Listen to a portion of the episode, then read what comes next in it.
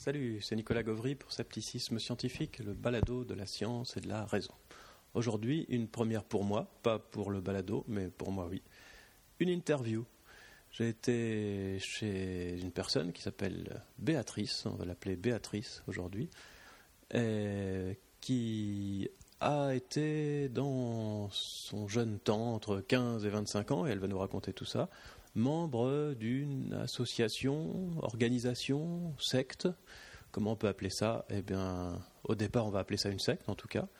Et j'ai voulu interroger un peu Béatrice, qui nous a reçus chez elle, très gentiment, euh, pour qu'elle nous explique comment on peut rentrer dans une telle organisation, comment on peut euh, en sortir aussi, puisque au bout d'un certain temps, dix ans quand même, elle a fini par en partir, et puis euh, un peu ce qui s'y passe. Voilà, donc je pense que c'est un témoignage sur une secte ordinaire, un témoignage d'une personne qui a été pendant dix ans dans cette organisation.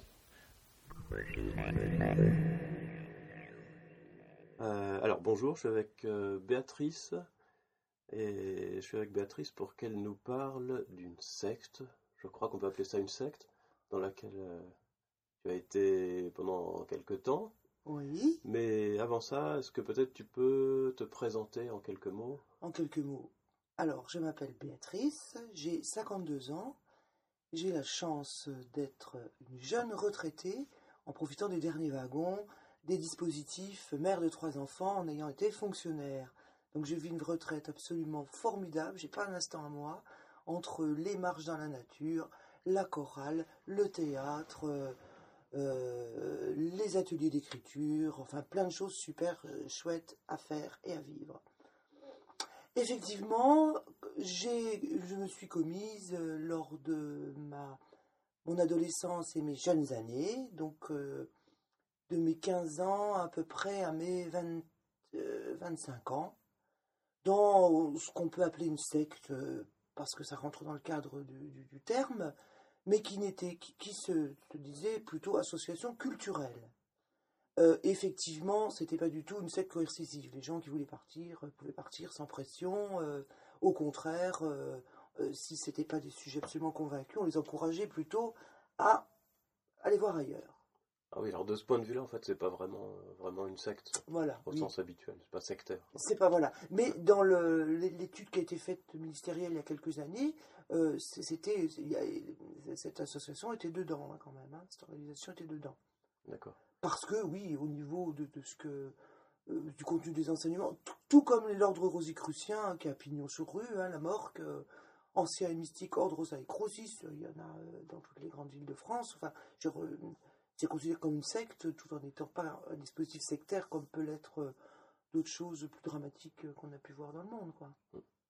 Alors moi, une des choses qui m'intéresse euh, et une des raisons principales pour lesquelles je voulais t'interroger, t'interviewer, c'est que j'aimerais comprendre comment on peut rentrer dans un truc comme ça, parce que il y a beaucoup de de croyances un peu irrationnelles là-dedans.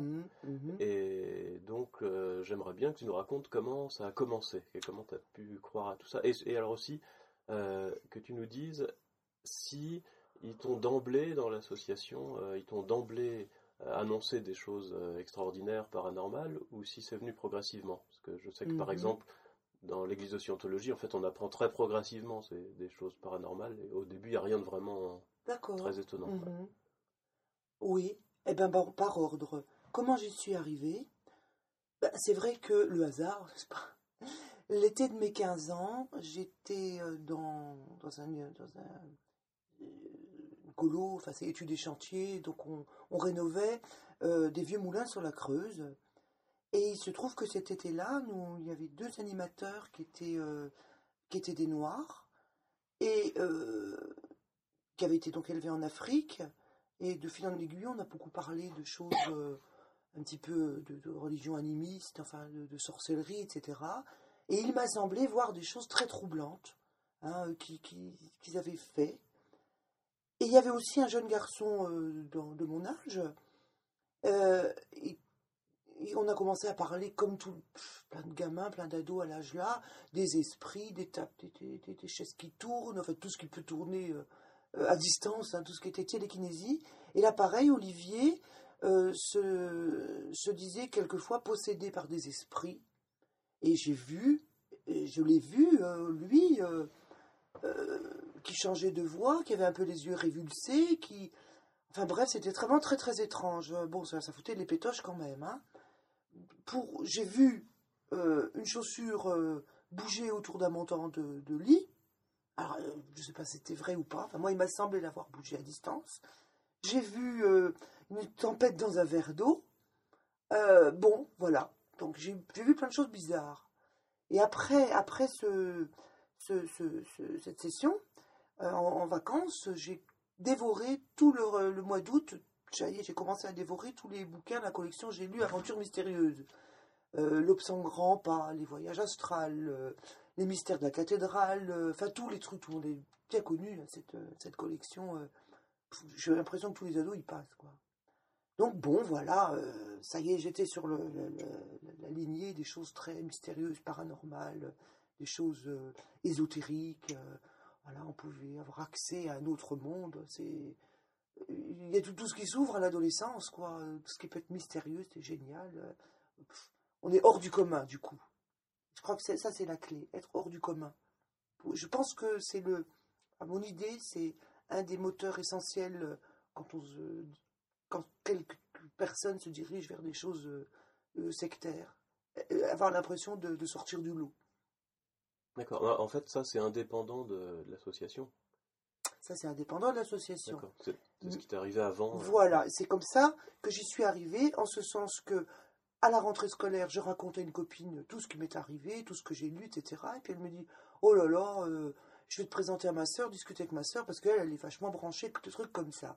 Donc j'ai discuté avec sa grande sœur, qui m'a dit Ah ah, oui, tu commences à savoir des choses. Tu sais qu'il existe dans le monde des écoles ésotériques, justement, euh, qui n'ont rien à voir avec la religion, qui ont toujours existé parallèlement à l'Église et qui sont plutôt de l'ordre du secret, les grands mystères, les initiés. Oh, vachement intéressée, ah oui, comment ça? Donc elle m'a emmené euh, voir un jeune couple, euh, donc il y avait peut-être une dizaine d'années de plus que moi, hein, je devais avoir 16 ans là, Et puis à une soirée qui m'a semblé fabuleuse, il y avait plein de gens chez eux, alors c'était l'époque euh, des barbus, chevelus, jupes longues, et ben, pleine, pleine époque Baba Cool. J'ai trouvé ça formidable. Il y avait des petites bougies allumées partout, il y avait de la musique. Euh. moi, je découvrais tout un univers. Bon, faut quand même reconnaître que, savoir plutôt que je suis enfant unique, euh, que j'ai grandi, comme j'ai toujours, entre Gravelotte et Verdun, hein, à table entre père et mère. C'était pas toujours évident. Un peu à l'étroit. Les, Ça correspondait à mon entrée au lycée. Ouf, j'étais loin de la maison toute la journée. C'était vraiment une délivrance. Et, donc ces gens-là, bon, en discutant, je, parlais de tous les bouquins que j'avais lus, qu'est-ce qui est vrai, les fantômes, et, euh, la religion, et, Dieu dans tout ça. Et puis euh, Marc, donc l'homme du couple, me dit, eh bien figure-toi qu'il existe des écoles ésotériques euh, dans le monde, en France. Il y en a beaucoup d'ailleurs, mais il n'y en a qu'une authentique et voilà, il existe ce qu'on appelle les initiateurs primordiaux, euh, qui sont venus sur Terre il y a 12 000 ans, qui ont essayé d'initier euh, euh, les populations de la Terre. Mais bon, c'était encore pas terrible, donc ils ont laissé évoluer les humains. Et puis voilà, voilà, ils sont revenus, les temps étaient venus, les, les, hommes étaient mûrs, donc on les appelle nos amis d'ailleurs. ce sont des extraterrestres qu'on a confondu avec les anges euh, dans la Bible, donc tu vois. Et ça m'a absolument pas surpris du tout. Je me suis dit, ah bah, quelque part, je le savais. Et Marc m'a confirmé, oui, eh bien, si tu le savais, c'est que d'une manière ou d'une autre, tu devais arriver parmi nous, quoi. Et c'est comme ça que tout a commencé. Alors, euh, voilà, déjà ce petit sentiment, euh, bah, il y avait tout qui était, qui était joint, c'était l'étrange, c'était euh, être au-dessus du lot, euh, être parmi les élus euh, choisis d'une manière ou d'une autre par ces fameux extraterrestres pour réinitier la Terre et être les chevaliers du monde futur, piliers du temple. Et les, les extraterrestres en question, ils, ils étaient censés avoir euh, créé l'humanité, la Terre ou... Non, alors ça c'est plutôt les Raéliens. Oui, oui, parce que oui, oui, ça c'est très très marrant comme anecdote. Alors oui, je- je j'ai eu accès euh, à des bouquins de, de Raël, et eux, l'idée, me semble-t-il, c'est que des peuplades, des extraterrestres ont fait une espèce de jeu, etc. Et c'est comme ça que sont nées les races et la, Terre. Hein, euh, entre les noirs, les jaunes, les blancs, qui c'est qui gagnera, enfin bref. Non, non, c'est pas du tout ça. Non, non, euh, comment dire euh, Ce sont des extraterrestres, c'est plutôt la milice céleste, les, anges et les archanges, voilà. Mais enfin, c'est quand même pas les mêmes. Un peu compliqué. Mais ils ont toujours existé, ils sont un petit peu les, les patrouilleurs euh, de l'univers. Voilà. Parce qu'ils ils, ont initié la Terre, mais d'autres d'autres univers aussi. D'autres galaxies, enfin, c'est formidable. Et justement, euh, il paraît pour la petite histoire que Claude Vaurillon, donc euh, le gourou de- des Raéliens, avait postulé à cette école euh, ésotérique, et comme il était totalement allumé extraterrestre, il l'avait euh, il l'avait euh, repoussé. Et il a fondé son propre truc, quoi, du coup. D'accord.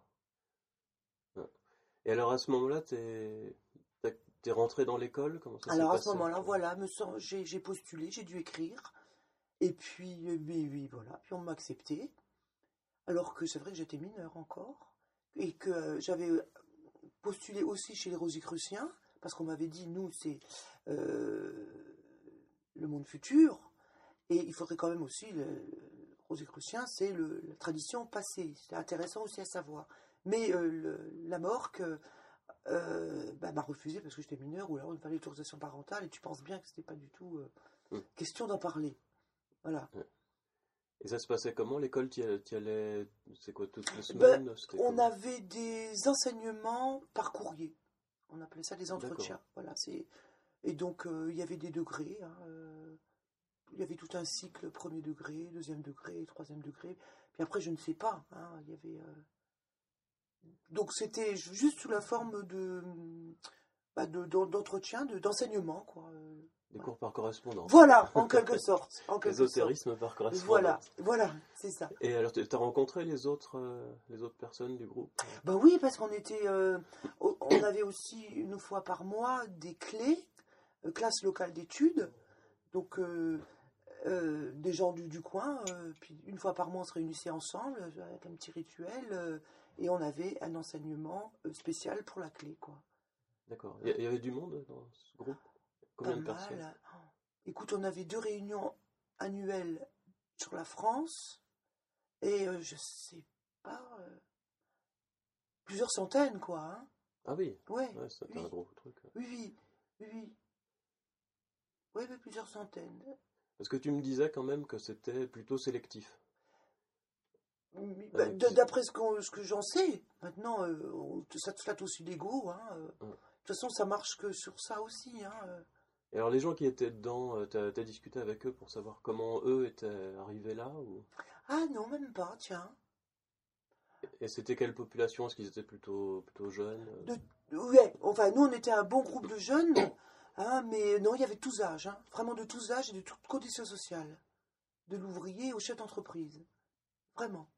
Ouais, c'est vrai que c'était. Au Toubib, beaucoup de Toubib. Hein. Ouais.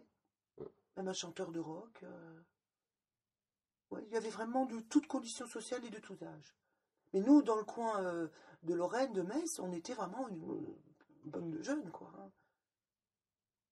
D'accord. Et, euh, et dès le début, en fait, t'as as adhéré à toutes les croyances Ouais, t'as- ouais, Il n'y a pas eu de problème. Du En, tout, en fait, ils t'ont ils t'ont rencontré au bon moment, quoi. Je crois que c'est ça. J'étais prête à accepter euh, et à entendre toutes les choses extraordinaires. Mm. Ouais.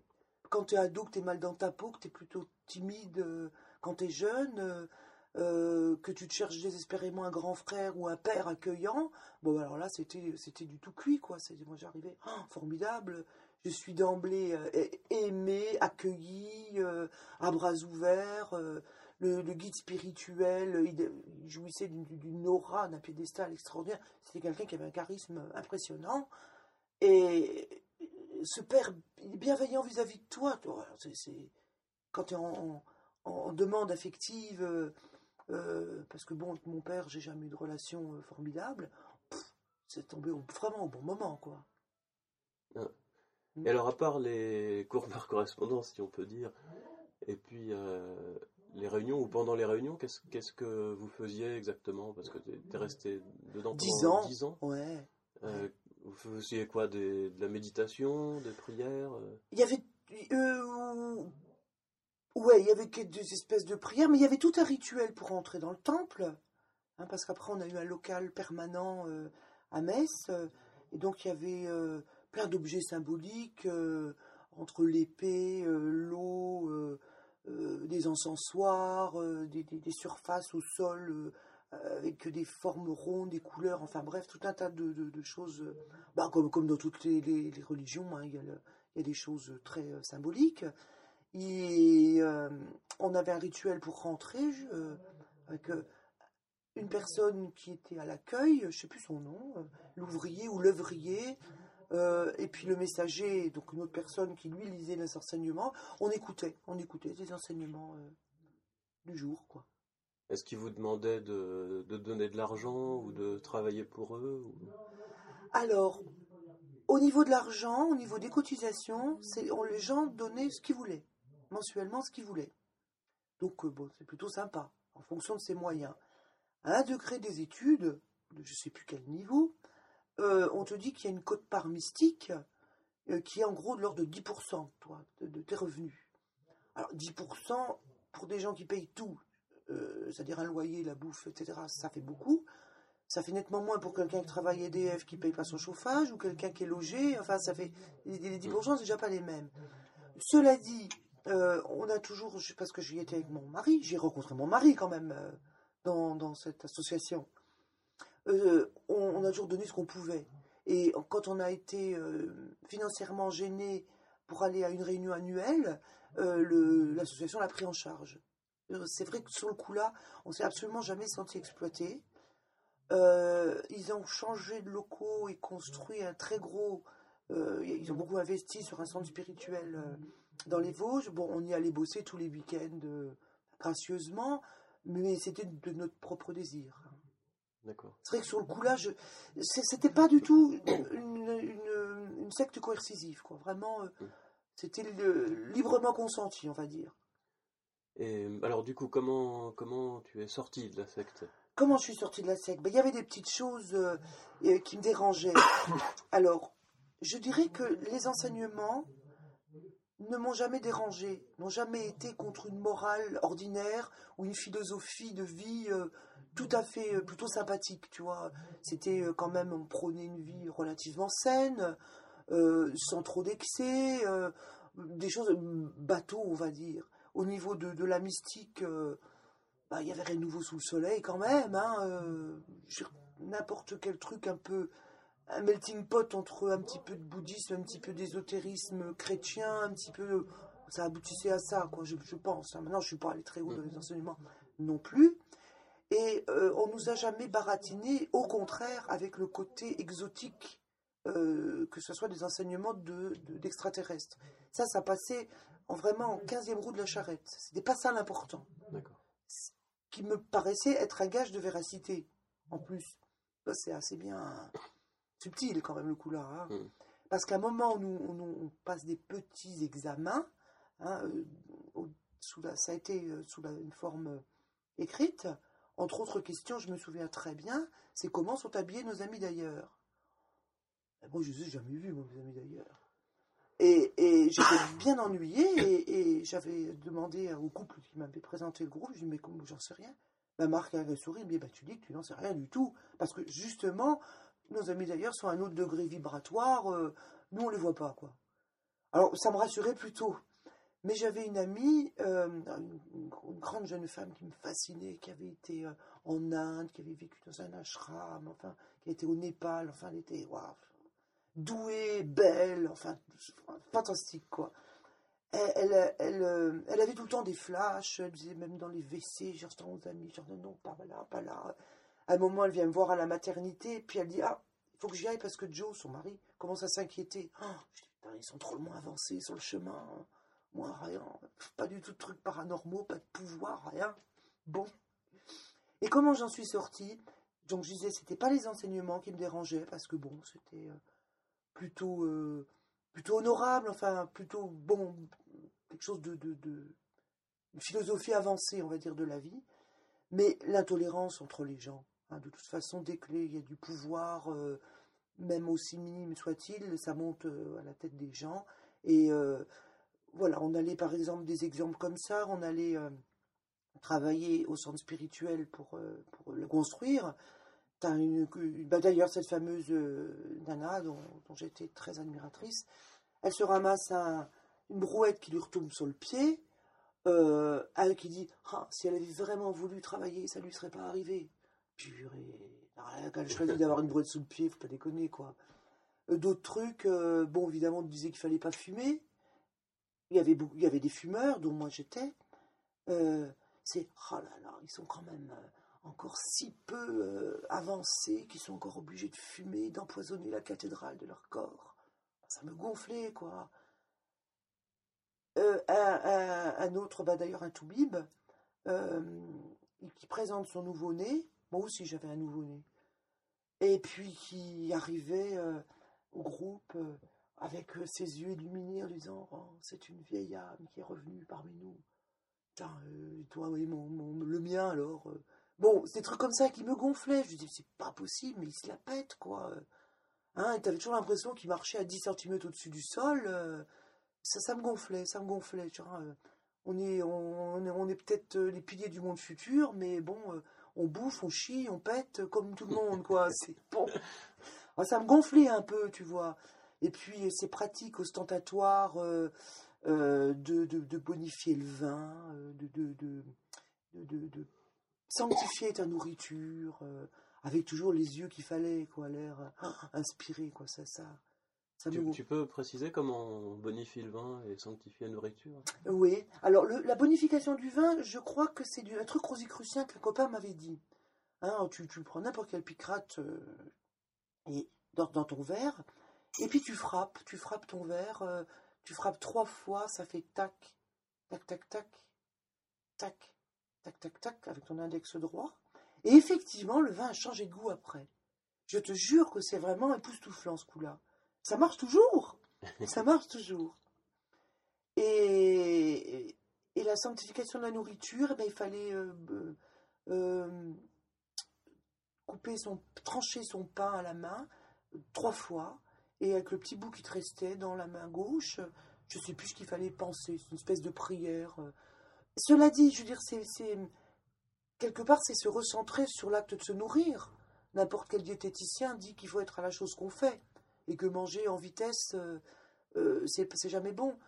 Donc, c'est pas la chose qui est le, dérangeante, mais c'est le, l'idée que et la façon dont les gens le font, tu vois. C'est, ouais, je suis hein, dans une école formidable, hein, j'ai été sélectionné. Alors, un pauvre gars, un pauvre gars, un mec absolument génial. On lui a dit qu'il était euh, le premier euh, de, le premier euh, moine, en quelque sorte, d'un ordre monastique laïque. Ah, putain, il est toujours célibataire. Hein. Non, mais, et puis, c'est, quand même terrible, quoi. Ça lui monte, monte au cerveau. Ça, ça. Mmh.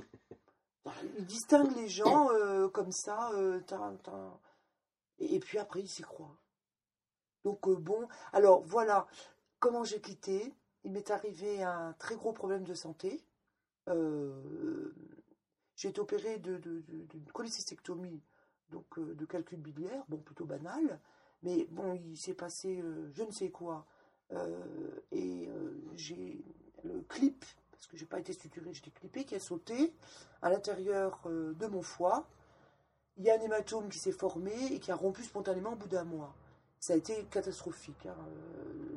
J'ai passé deux mois à l'hôpital, hémorragie interne, enfin, ils n'arrivaient pas à trouver. Enfin, c'était très, très, très grave. Et j'ai donc été hospitalisé à Nancy. Je suis dans les annales de l'hôpital central. J'ai eu 150 poches de sang. Enfin, c'était effarant. Et évidemment, beaucoup de gens du groupe sont venus me voir en disant on a beaucoup prié, on t'a accordé un deuxième rouleau, maintenant utilise-le bien. Et là, la moutarde m'est montée au nez. Je me suis dit, putain, comment peut-on se permettre de juger que j'avais eu une vie auparavant dissolue que c'était grâce à leurs prières que j'étais en vie, peut-être, mais je me dis, la science a quand même beaucoup aidé, parce que même le Toubib a dit, vous avez eu de la chance, on venait de recevoir une nouvelle machine très performante d'exomuno de, ou transfusion, parce que je veux me vider plus vite que arrive à me remplir.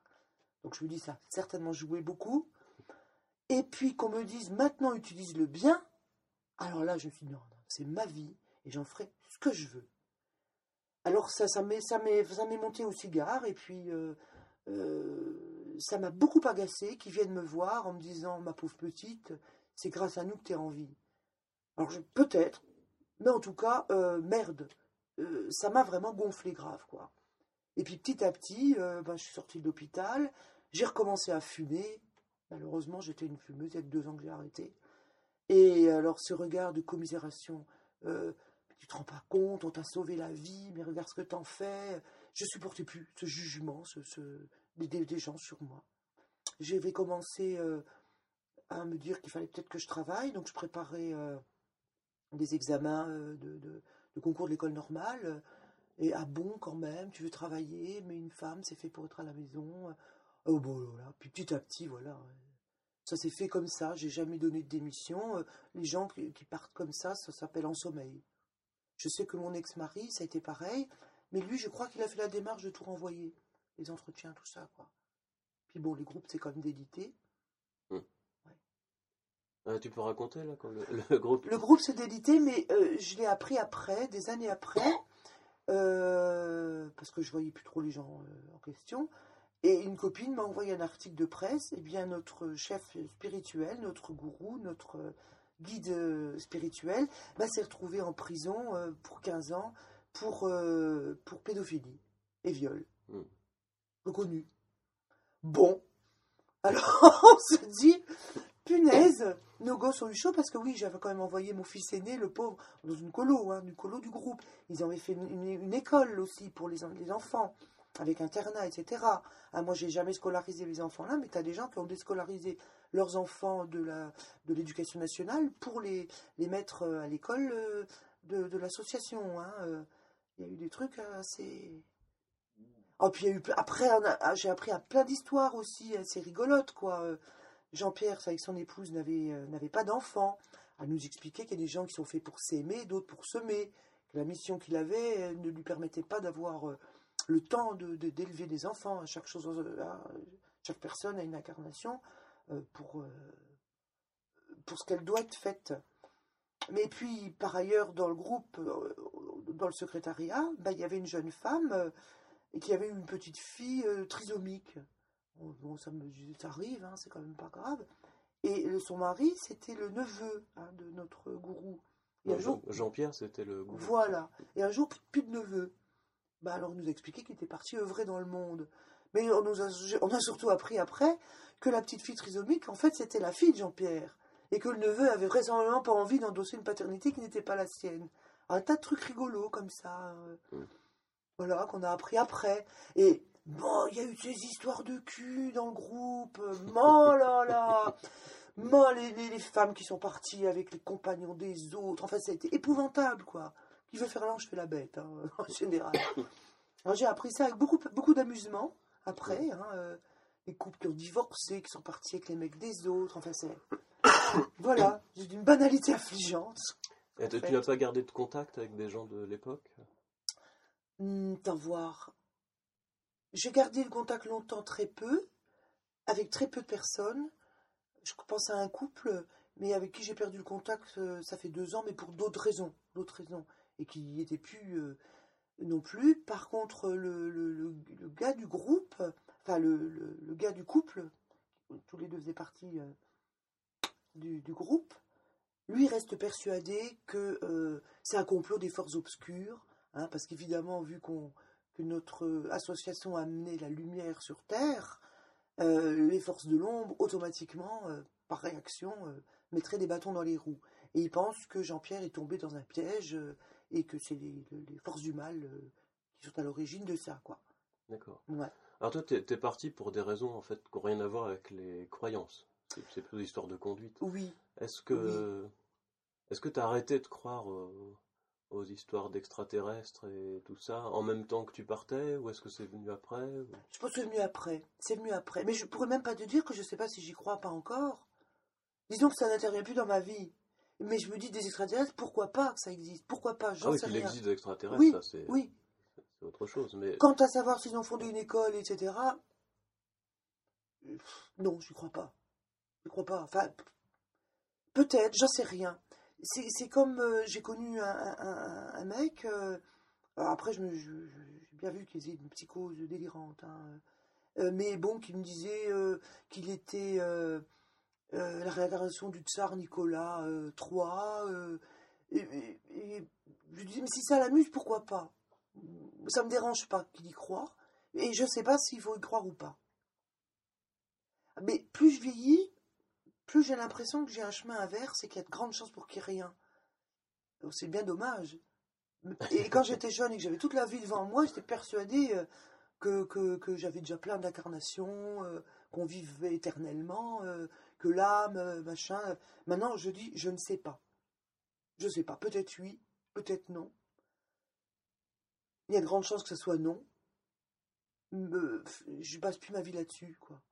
Et c'est vrai que je vivais très mal les enseignements. Au lieu que ça m'épanouisse, euh, ça me culpabilisait tout le temps. C'était ça aussi. hein. J'étais tout le temps, je suis pas assez bonne, je suis pas assez fervente, je suis pas assez euh, si, je suis pas assez ça. Ça m'empoisonnait la vie, quoi. Au lieu d'être libre, ça me mettait une chape de culpabilité. euh, Ah, euh, moi, moi, j'ai vécu ça avec la religion catholique, ça c'est très bien aussi pour. Oui, oui, oui, oui, je pense, je pense. Ouais, Ouais. oui, oui. Parce que quand même, euh, on, on va de plus en plus s'ingérer dans tous les domaines de ta vie, y compris affectif, parce qu'à un moment des enseignements, par rapport au biorhythme, chaque personne reçoit aussi sa petite carte avec ses périodes comme à la SNCF. Tu avais rouge, bleu, blanc. Dans les périodes rouges, il fallait absolument pas avoir de rapport sexuel. Dans les périodes bleues, si tu voulais faire un enfant, c'était plutôt conseillé. Période blanche, c'était indifférent. Je, je crois que c'est ça. Vraiment, il fallait croiser ça avec celle de ton euh, compagnon. Et alors, des fois, bon chéri, t'en es où dans, les, dans la carte Euh, C'est vachement naturel, je te dis pas. Donc, tu vois, petit à petit, ça grignotait quand même. euh, le vendredi, il fallait pas écouter de musique profane. Hein, fallait une journée fruits par semaine. Mais un petit peu comme, euh, comme les macrobiotes. Enfin, je sais pas, tu vois ce que je veux dire. Mm. Mais ça grignote petit à petit. Je je, je sais pas jusqu'où ça pouvait aller. Hein, tous les domaines de, de ta vie, quoi. Donc bon, alors à un moment, euh, tu dis, mais je suis plus libre. Je suis même plus libre de penser ce que je veux quand je veux. Et même à un moment, tu te dis, si tu penses de travers, ils le savent. Ah, bah c'est affreux. Mm. T'es là, il était dans la tombe, il regardait qu'un. Ah, Mm. quelle horreur. Et alors, avec le recul, est-ce que tu penses que le Jean-Pierre, donc, Mhm. euh, il était sincère ou est-ce que tu penses que en fait c'était un escroc qui croyait pas ce qu'il racontait? Alors moi, moi, je pense que c'était quelqu'un de sincère. Parce que, me semble-t-il, euh, ça a jamais... je- J'en sais rien, j'étais j'ai pas, pas dans les finances de l'association. Mais il n'a jamais eu, à ce que j'ai connu à l'époque, de vie euh, de, de. Ils n'ont jamais fait de voyage. Enfin, comment dire? Je ne l'ai jamais... euh, c'était quelqu'un qui, qui, qui gérait son, son groupe. Je pense qu'il était sincère. Et je pense... euh, il n'y a pas eu détournement de fonds, je- j'en sais rien. En tout cas, personnellement, euh, je ne m'estime pas escroqué. J'ai donné toujours librement quand je le voulais, je donnais plus quand, quand je suis partie. Il n'y a jamais rien eu, quoi. hein. Ni, ni courrier, ni menace, ni quoi que ce soit. Je pense qu'il était sincère, vraiment. D'accord. Est-ce que tu as encore des, des anecdotes à raconter qui seraient amusantes? Ouais, ouais, t'en voir. euh, je, je. Oui, Jean-Pierre avait été quelqu'un qui avait un tel charisme que euh, les gens, pour un oui, pour un non, euh, pour n'importe quoi de leur vie, s'adressaient à lui. J'ai rencontré telle personne, est-ce que je dois l'épouser? Je voudrais déménager, est-ce qu'on peut? Et je pense que, euh, que, que c'était vraiment gonflant, quoi. Il y a eu un moment dans les enseignements collectifs où, où je- il disait prenez votre vie en charge, quoi. Ah, c'était vraiment. Ah, tu penses que même lui en avait marre en fait de s'occuper de la vie de tout le monde? C'est possible, parce qu'il y a eu des fois euh, où je dis, mais c'était de la vie privée. Euh, Est-ce que je veux me marier? Ben, dit, ben, réfléchissez-y. Ben, c'est votre truc, quoi. Et je trouve ça c'est plutôt plutôt bien. Mais je Oui. sais que les gens pour un oui, pour un non, euh, c'était Jean-Pierre, est-ce que je dois faire ci, Jean-Pierre, est-ce que je dois faire ça? euh. J'ai l'impression que peut-être que lui, que j'ai pas côtoyé de près, hein, plus que ça, hein, euh, mais j'ai côtoyé des gens euh, qui s'y croyaient beaucoup plus que lui, me semble-t-il. Hmm. Je pense à ce Toubib euh, qui, qui dont je tairai le nom parce qu'il exerce, hein, puis, il est même médecin, mais qui choisit ses médicaments au pendule. euh, et bon, je, trouve ça grave, quoi. Hein, et puis qui, qui- dit aux personnes euh, du groupe, hein, maintenant, ou autres, je- j'espère que non, que s'ils sont tombés malades, c'est parce qu'ils n'étaient pas assez euh, évolués, s'ils n'ont pas assez prié, ils n'étaient pas assez ci ou ça. Waouh Mais c'est d'une culpabilisation aux gens, mais comment peut-on se permettre de dire ça, quoi? Ouah, si t'es malade, euh, c'est de ta faute. Mm. c'est meilleur, c'est. Ouah, le judéo-chrétien, non mais c'est hallucinant. quoi. Bah oui, c'est vraiment ça.